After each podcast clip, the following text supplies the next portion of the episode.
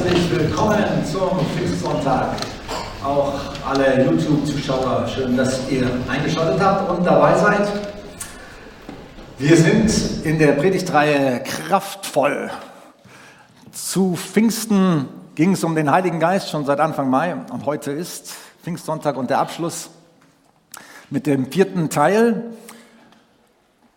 Voll frei, voll verändert, voll ausgerüstet. Das waren die letzten drei Themen und heute heißt das Thema voll Feuer. Heute ist Pfingsten und Pfingsten steht für das Feuer. Der Heilige Geist kam zu Pfingsten mit Power, mit Kraft. Jesus hatte es auch schon versprochen, hat gesagt, wartet hier in der Stadt, bis der Heilige Geist auf euch kommen wird und er wird euch mit Kraft ausrüsten. Und ich rechne damit, ich bete dafür oder habe schon dafür gebetet, und zwar nicht nur zu Pfingsten, das ist eigentlich ein ständiges Gebet von mir, dass Gott uns ausrüstet mit Kraft. Amen. Wer braucht Kraft? Halleluja. Das ist sehr gut, sind wir in einer guten Voraussetzung für Pfingsten, weil der Heilige Geist will denen Kraft geben, die, die es brauchen und die es suchen. Wer ist der Heilige Geist und wie wirkt er? Jesus hatte gesagt, nicht äh, der Heilige Geist wird auf euch kommen, sondern was hat er gesagt? Die Kraft des Heiligen Geistes wird auf euch kommen. Manchmal machen wir einen Fehler, dass wir denken, Gott ist eine Kraft. Manche Leute denken, Gott ist eine Energie. Habe ich auch schon gehört in Diskussionen. Aber Gott ist keine Energie. Gott hat Energie. Der ist voller Energie, aufgeladen von Energie. Der fließt über von Energie. Und der Heilige Geist ist auch keine Energie, sondern er ist eine Person. Gott, Vater, Sohn, Heiliger Geist. Dreieinig. Und der Heilige Geist ist eine wunderbare Persönlichkeit, eine wunderbare Person. Er kann sehr sanft sein, er, er kann sehr, sehr, sehr leise, sehr seelsorgerlich sein und er kann auch sehr kraftvoll sein, sehr powerful. Und zu Pfingsten hatte Jesus gesagt, ihr werdet die Kraft des Heiligen Geistes empfangen. Wir können viel vom Heiligen Geist empfangen. Wie gesagt, wir haben schon vieles darüber gehört jetzt im Mai. Freiheit, Veränderung, Ausrüstung. Aber zu Pfingsten oder Pfingsten steht dafür, wir sollen die Kraft bekommen. Die Power, die uns ausrüstet, die ähm, uns zu, zu seinen auch Werkzeugen oder Botschaftern macht. Wenn man in der Bibel liest, dann wird man verschiedene Dinge feststellen, wie der Heilige Geist wirkt. Zum Beispiel Psalm 139 heißt es, wohin sollte ich fliehen vor deinem Geist?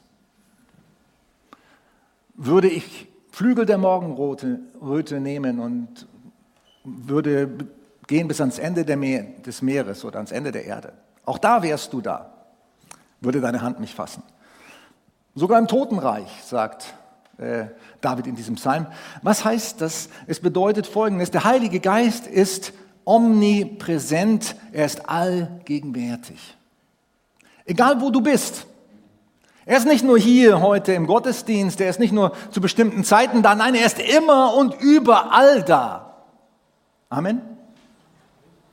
Ja, es sagt die Bibel sehr eindeutig, Gott ist immer und überall da und zwar wie durch seinen Geist.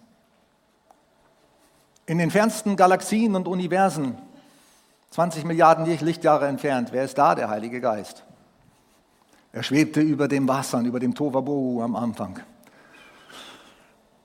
Das heißt, natürlich gibt es bestimmte Momente, bestimmte Atmosphäre, bestimmte Orte, an denen der Heilige Geist erfahrbar oder besonders erfahrbar, besonders spürbar ist, weil ich denke, bestimmte Voraussetzungen erfüllt sind, damit er auch erfahrbar wird oder erfahrbar ist. Aber das heißt nicht, dass er an anderen Orten nicht da wäre. Nein, er ist überall. Und wenn du hier rausgehst heute, wenn du unterwegs bist, wenn du am Arbeitsplatz bist, wenn du in deiner Küche arbeitest, wo auch immer du bist, der Heilige Geist ist da. Er ist eine Person, er begleitet dich, er umgibt dich.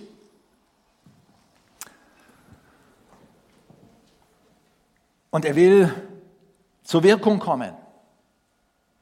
Egal an welchem Ort, zu welcher Zeit. Bei jedem Menschen. Das ist seine Absicht.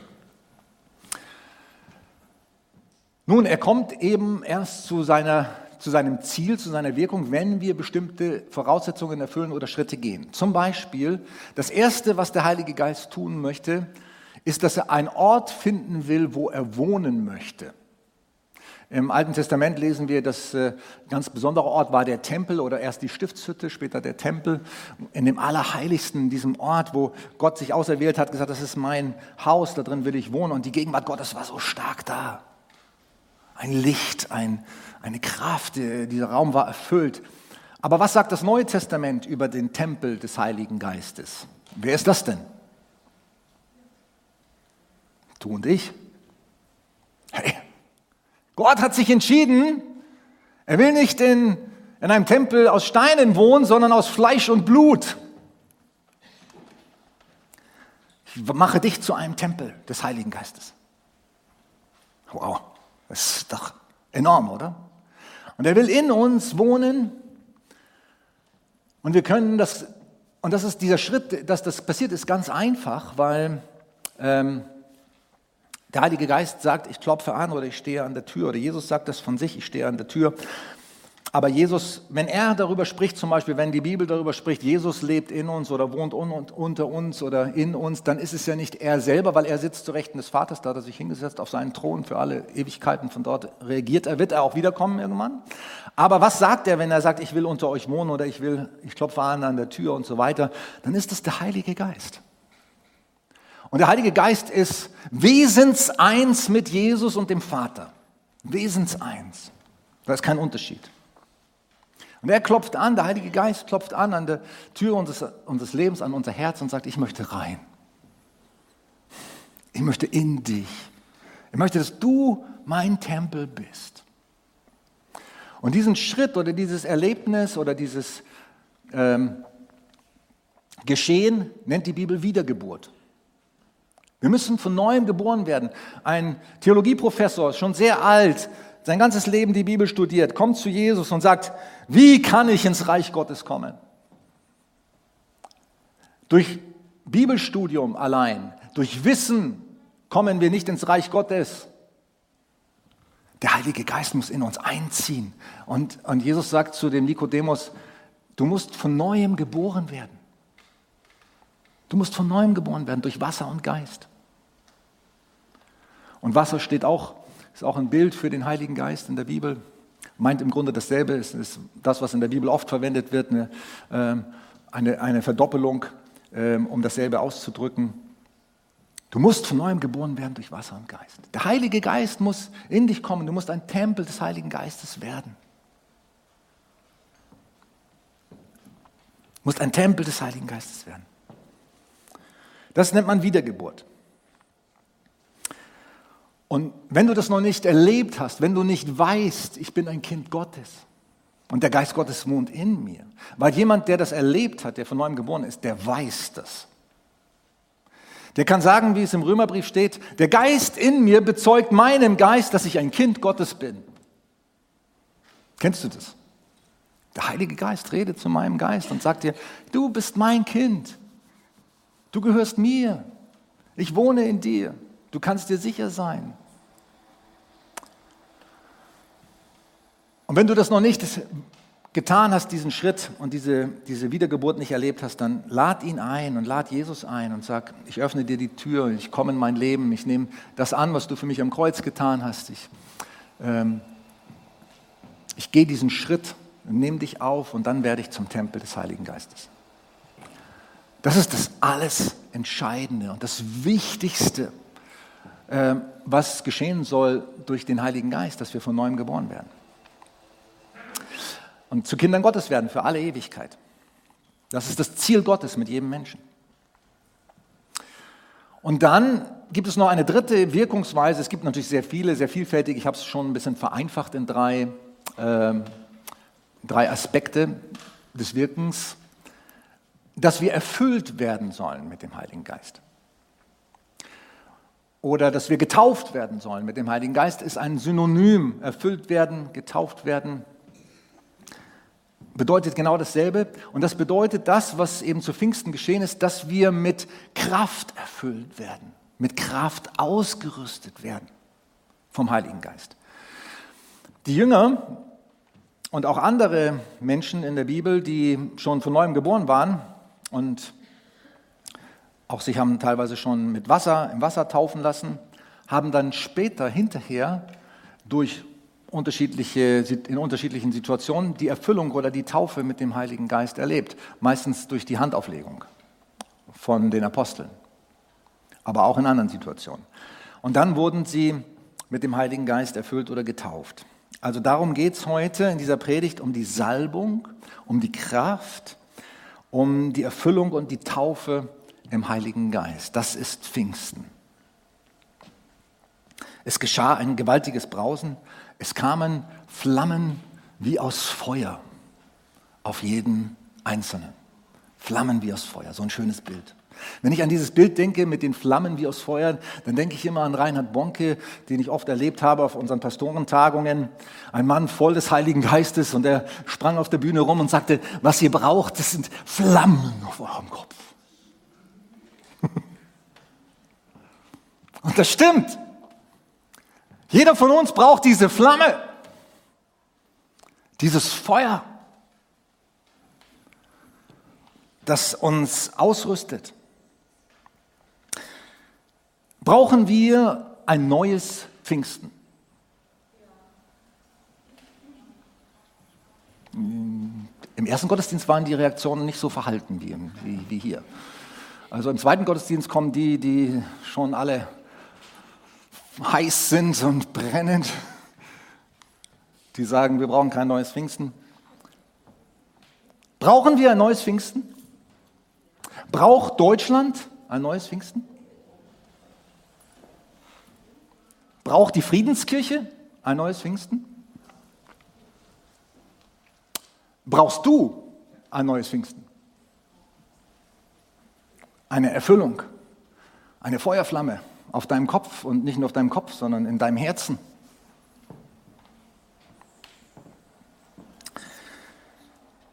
Ich möchte einen kleinen Einschub einflechten an dieser Stelle. Und das gilt an euch und besonders auch an die YouTube-Zuschauer, weil ich möchte mich dafür entschuldigen, dass wir manchmal hier in der Kirche schon schlecht geredet haben über andere Denominationen.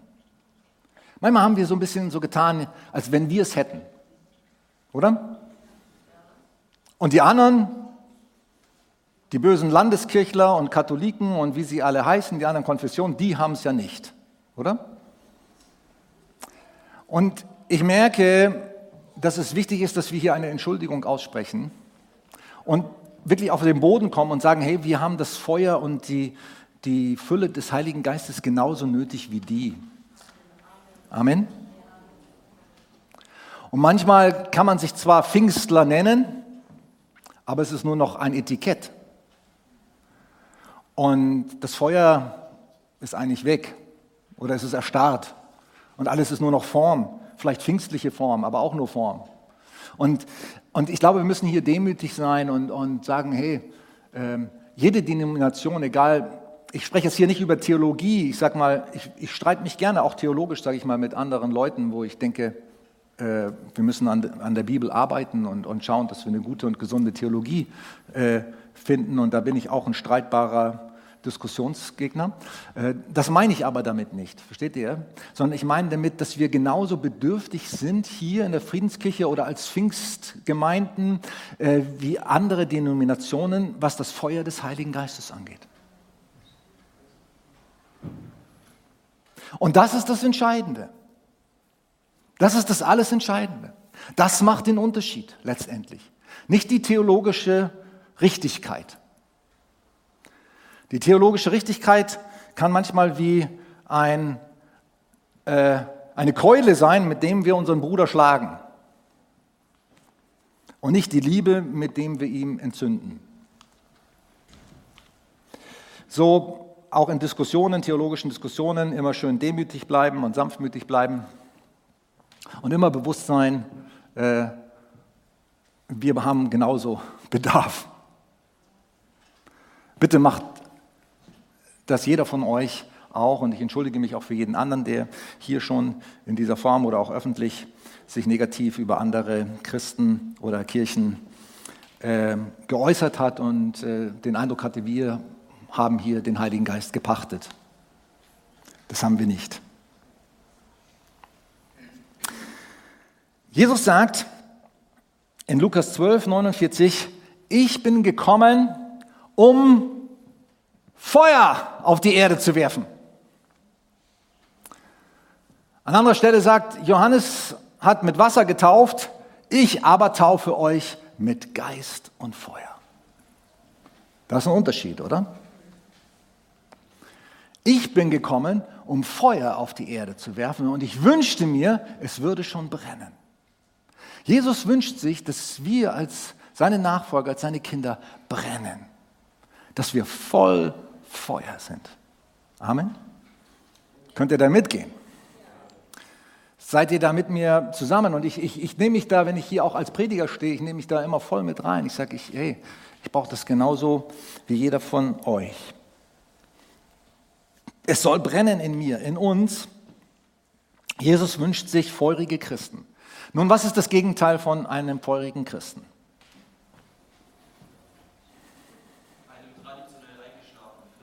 Zum Beispiel, ja.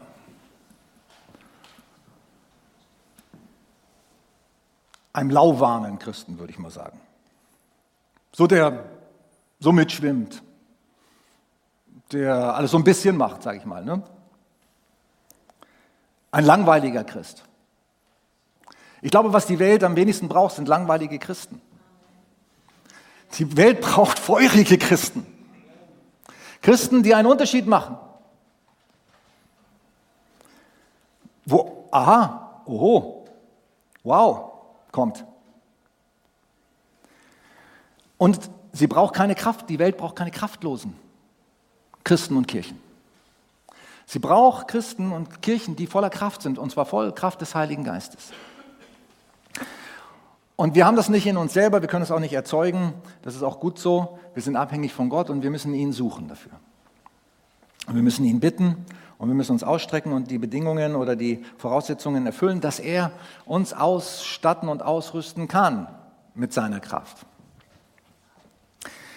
Die Welt und, und, und Gott, Jesus, und Jesus wünscht sich das und ich wünsche mir das und die Welt braucht es, dass wir heiß sind. Heiß. Heiß für Gott. Brennend für ihn. Leidenschaftlich. Hingegeben. Feurig. Das braucht, das wünscht sich Jesus und das braucht auch die Welt. Und deswegen sage ich auch, wir brauchen ein neues Pfingsten. Auf einer Skala von 1 bis 10, wie feurig bist du? Ähm, versuch mal ganz ehrlich, eine Selbsteinschätzung vorzunehmen. Ich sage mal als Beispiel, eins ist jemand, der vielleicht nur noch am Sonntag in den Gottesdienst geht oder auch gar nicht mehr, nur noch dann, sag ich mal, wenn er Lust dazu hat, der nicht mehr in der Bibel liest oder kaum noch, vielleicht ab und zu das Losungsbüchlein aufschlägt, der sonst keine Aktivität äh, in der Kirche irgendwie unterstützt, der auch seinen Zehnten nicht gibt, sondern all sein Geld für seine eigenen äh, Wünsche und Bedürfnisse einsetzt, der sich zwar noch Christ nennt, aber an dem nichts mehr sichtbar ist, was irgendwie einen Unterschied macht ja, zwischen einem Menschen in der Welt.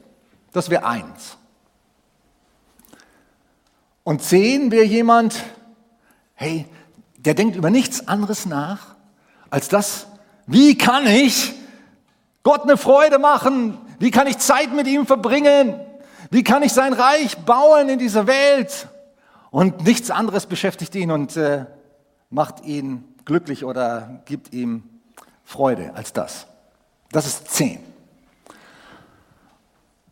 Und natürlich ist jeder von uns, das ist ja ganz klar, irgendwo dazwischen. Ich möchte trotzdem diese Selbsteinschätzung mit euch ein bisschen machen, weil ich glaube, Umfragen, Fragebögen, Selbsteinschätzungen nicht nur in dem Bereich sind oft sehr hilfreich. wirklich ehrlich mit sich zu sein und zu sagen, hey, ja, das, da stehe ich. Ist das gut? Ja, es ist manchmal schmerzhaft, es ist schmerzhaft da hinzuschauen und zu sagen, das bin ich, so bin ich. Oder auch wenn wir das einschätzen, zum Beispiel, wir als Kirche, Gesamtkirche müssten uns auch selber einschätzen und das haben wir jetzt auch vor kurzem gemacht in unserem CBI-Prozess und das war teilweise schon sehr ernüchternd zu sehen, wo wir stehen. Ähm, aber es hilft uns, wenn wir ehrlich hinschauen, hey, es soll ja nicht dazu führen, dass wir uns selber schlecht machen oder runter machen und sagen, oh, wir schlimmen, armen Kreaturen. Jemand am ersten Gottesdienst äh, ging raus an der Tür und hat gesagt, es tut mir leid, ich bin so ein schlechter Mensch. Sag ich, willkommen, ich bin auch ein schlechter Mensch. Jeder ist ein schlechter Mensch. Hey, lass dich nicht ins Selbstmitleid fallen, selbst wenn du auf zwei landest oder auf eins oder irgendwo im unteren Drittel, sondern nimm es als Ansporn und sag, okay, ich schätze mich ehrlich ein, aber ich weiß, ich muss, muss wachsen. Ich brauche mehr Feuer. Und jeder von uns wird das in gewisser Weise tun, wenn er sich selber einschätzt und Dinge finden, wo er sagt, da brauche ich mehr Feuer. In der Offenbarung 3, Vers 16 steht ein sehr aufrüttelnder Vers. Weil du lauwarm bist, weder heiß noch kalt, werde ich dich aus meinem Mund ausspeien. Das sagt Jesus zu einer Gemeinde. Krass. Man denkt immer, natürlich, Jesus ist auch geduldig und er ist auch natürlich sanftmütig und so weiter und so fort. Ganz klar, er ist auch sehr gnädig. Aber es das heißt nicht, dass er nicht die Wahrheit beim Namen nennt.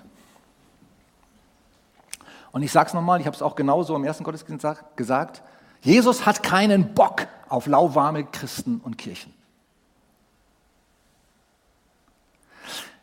Wenn wir sagen und zugeben, wir sind kalt oder wir, wir brauchen wirklich mehr Feuer, das, damit kann er was anfangen. Ich bin kalt in meinem Herzen oder ich, ich bin wirklich nicht entzündet. Ich brauche dein Feuer. Damit kann Jesus was anfangen. Und wenn jemand schon entzündet ist und voll Feuer ist, natürlich erst recht, dann freut er sich und, und jubelt, dass wir voll Feuer sind. Also entweder kalt oder heiß, aber nicht lauwarm. Woran können wir das erkennen oder messen? Ich habe mal drei Dinge genannt, drei Dinge aufgeführt, die Kriterien sind, woran wir erkennen, wie feurig wir sind. Begeisterung, Leidenschaft und Liebe in Aktion. In Begeisterung steht ja, steckt ja schon das Wort Geist auch drin, dass wir den Geist brauchen oder dass äh, der Geist, der Heilige Geist in uns Begeisterung wirkt. Und zwar Begeisterung wofür? Begeisterung für ihn, Begeisterung für seine Sache, Begeisterung zum Beispiel ähm, die Bibel zu lesen. Es gab auch Zeiten, ich habe es euch auch schon gesagt hier, auch äh, als Prediger, in denen das bei mir nicht so war.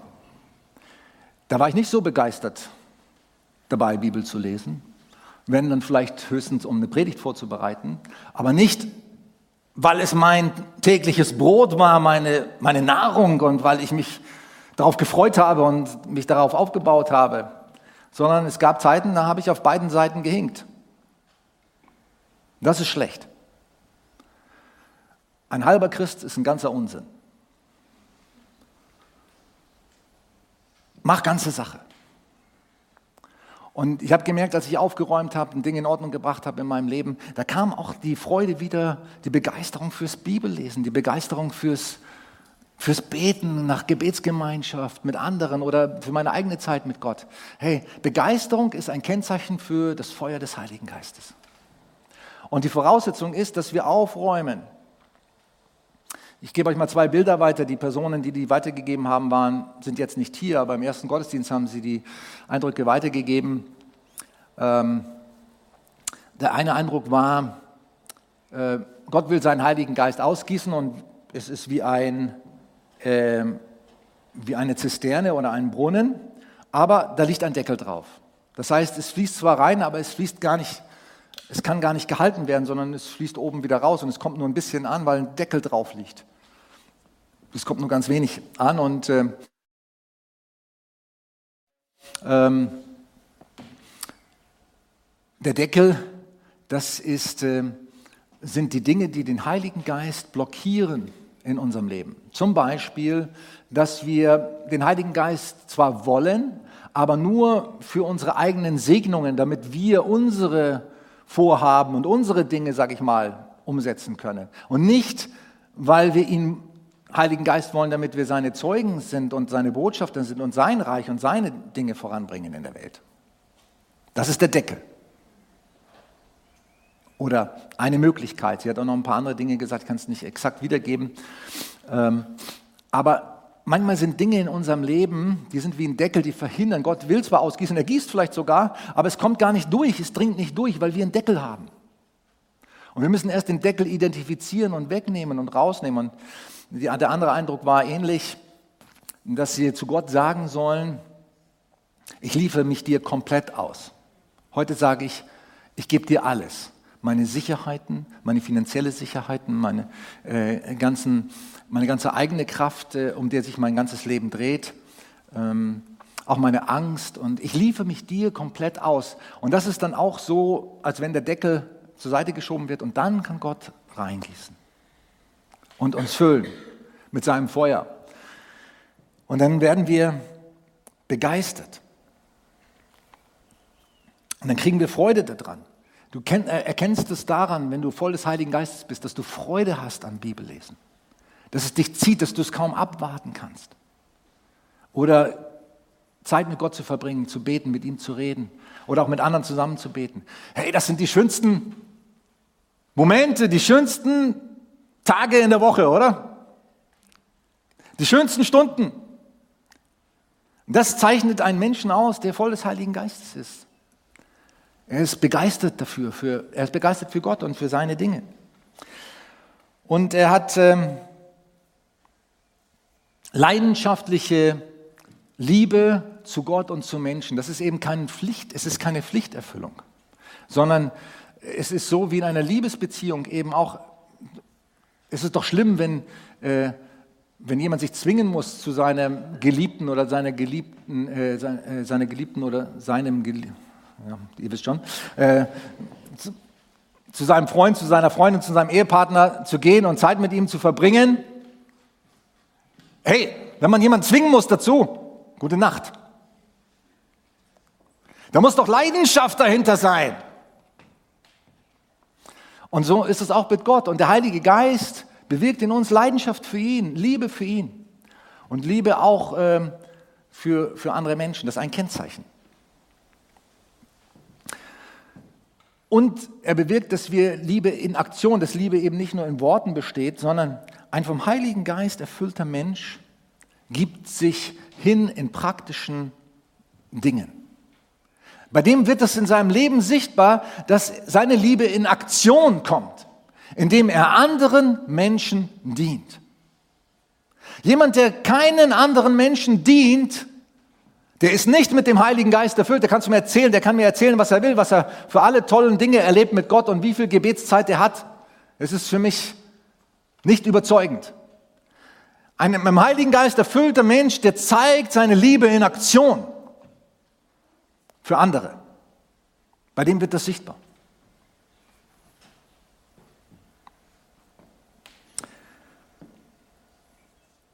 Und er hat Verlangen nach Gott, nach Gemeinschaft mit ihm, auch mit anderen Zeit zu verbringen. Wisst ihr, das, das Thema dahinter ist, dass das Feuer und der Heilige Geist nicht für uns selbst ist.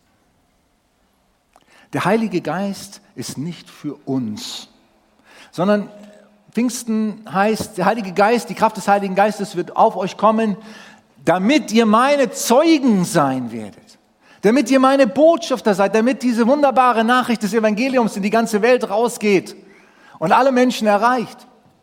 Dazu kommt der Heilige Geist. Und wenn du das willst, dann schaffst du eine gute Voraussetzung, dass du getauft wirst mit dem Heiligen Geist, dass du erfüllt wirst. Und zwar immer wieder neu. Also, ich habe es ja schon gesagt, wir brauchen immer wieder neues Pfingsten. Das ist nicht getan mit einer einmaligen Sache.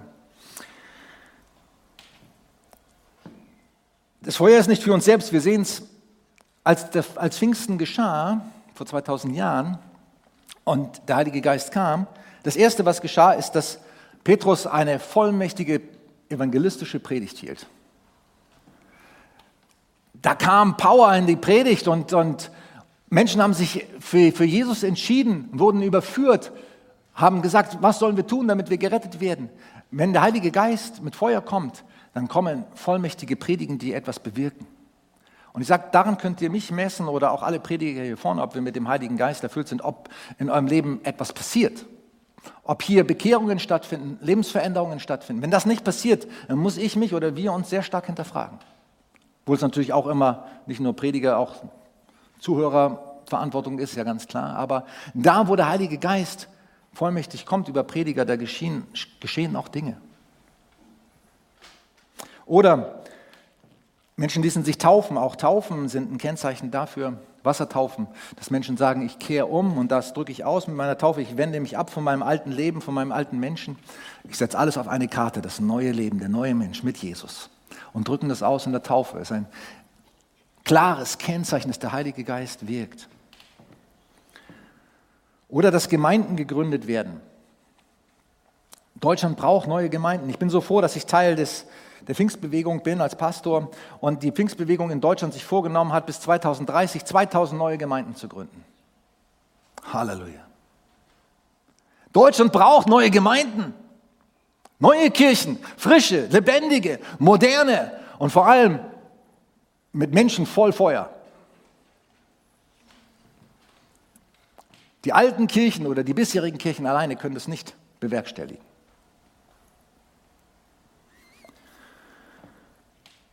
Wie bekommen wir das Feuer?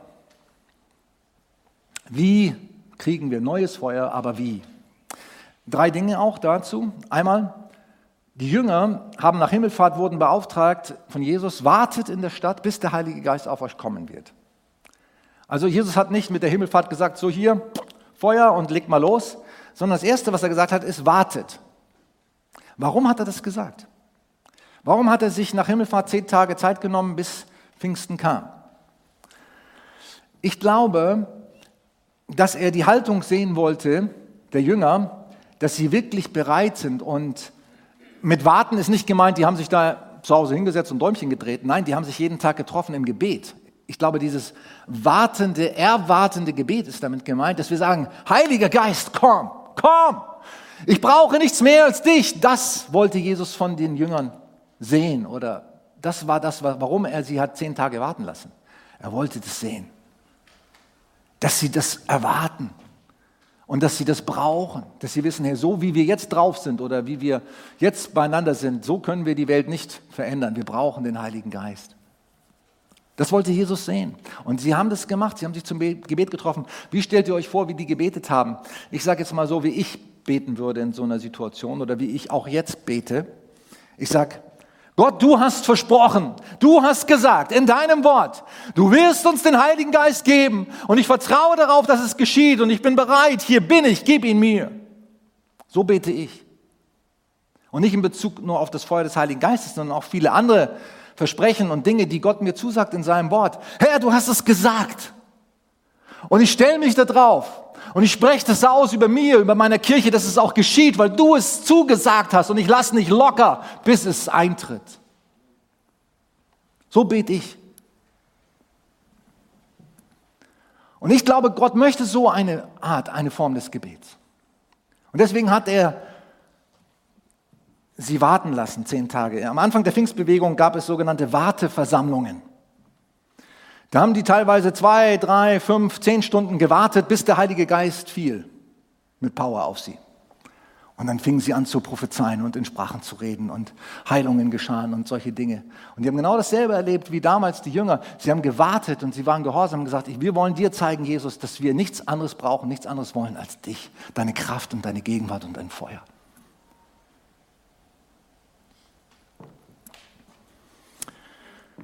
Ein zweiter Weg, den wir auch in der Apostelgeschichte viel sehen, wie der Heilige Geist kommt, Feuer, aber wie.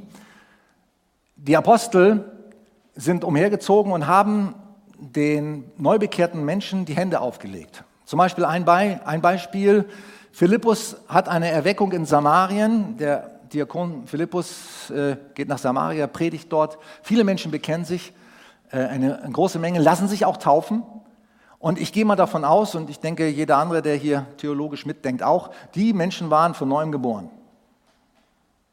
Die haben sich bekehrt, die haben ihre Sünden bekannt, die haben sich taufen lassen und große Freude war in der Stadt, heißt es.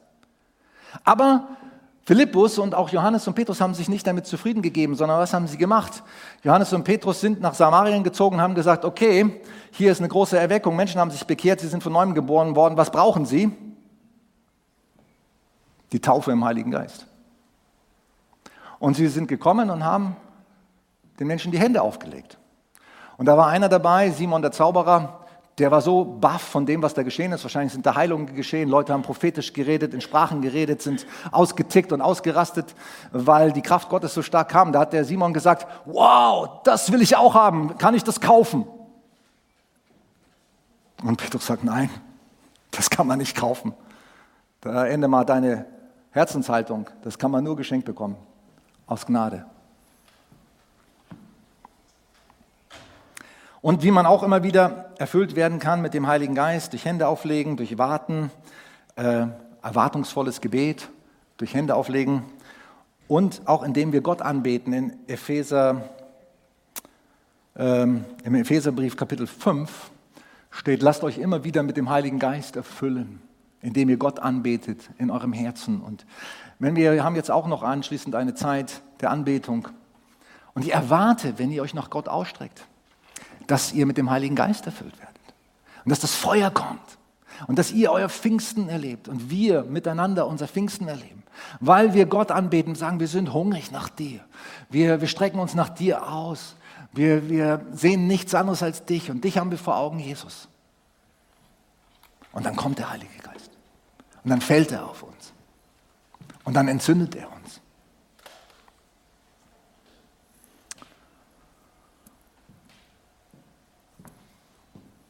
David kann vorkommen. Und äh, ist gerade nicht da, kommt gleich. Ein Bild, durch das Gott schon zu mir oft gesprochen hat, in Bezug auf den Heiligen Geist, ist, wenn ich im Winter in meinem Kaminofen Feuer anzünde. Wer von euch hat einen Kamin oder Kaminofen oder wenn du da drei dicke Holzscheite reinlegst und mit dem Feuerzeug rangehst, was passiert da? Nichts, ne? Und ich sage euch, die meisten von uns sind wie so dicke Holzscheite. Wir werden nicht so leicht entzündet. Was braucht es in solchen Situationen? Die Ranger vor? Zunder.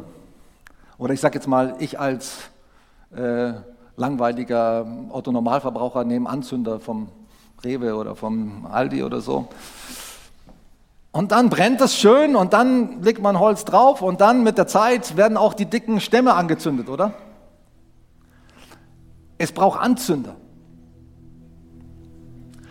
Und auch in Bezug auf den Heiligen Geist bei uns in der Kirche und überall es braucht Anzünder, es braucht Menschen, die voll des Heiligen Geistes sind, die andere entzünden. Menschen, die brennen, die leicht entflammbar sind, sage ich mal, leicht entzündbar sind.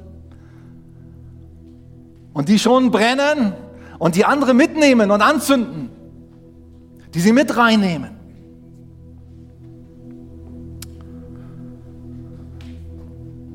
Ich möchte euch einen Text lesen aus dem,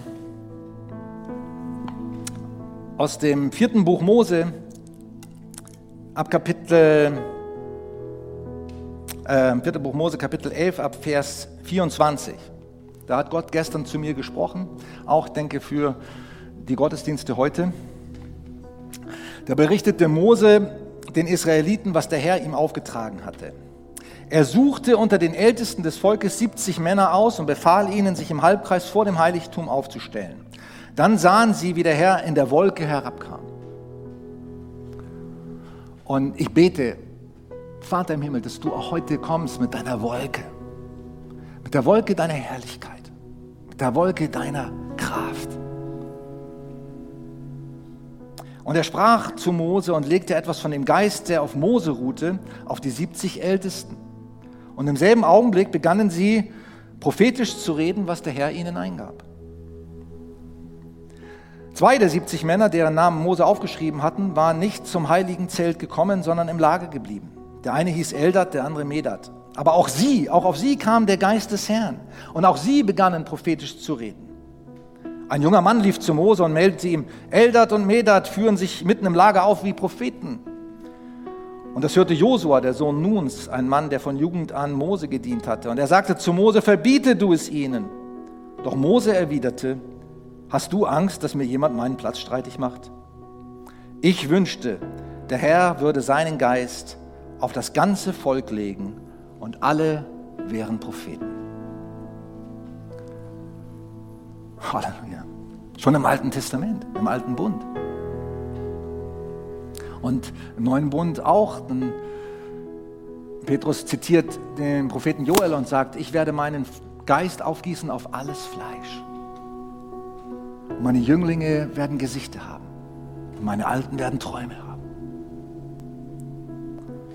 Oder Paulus, der sagt, hey, ich wünschte, dass ihr alle in Sprachen redet.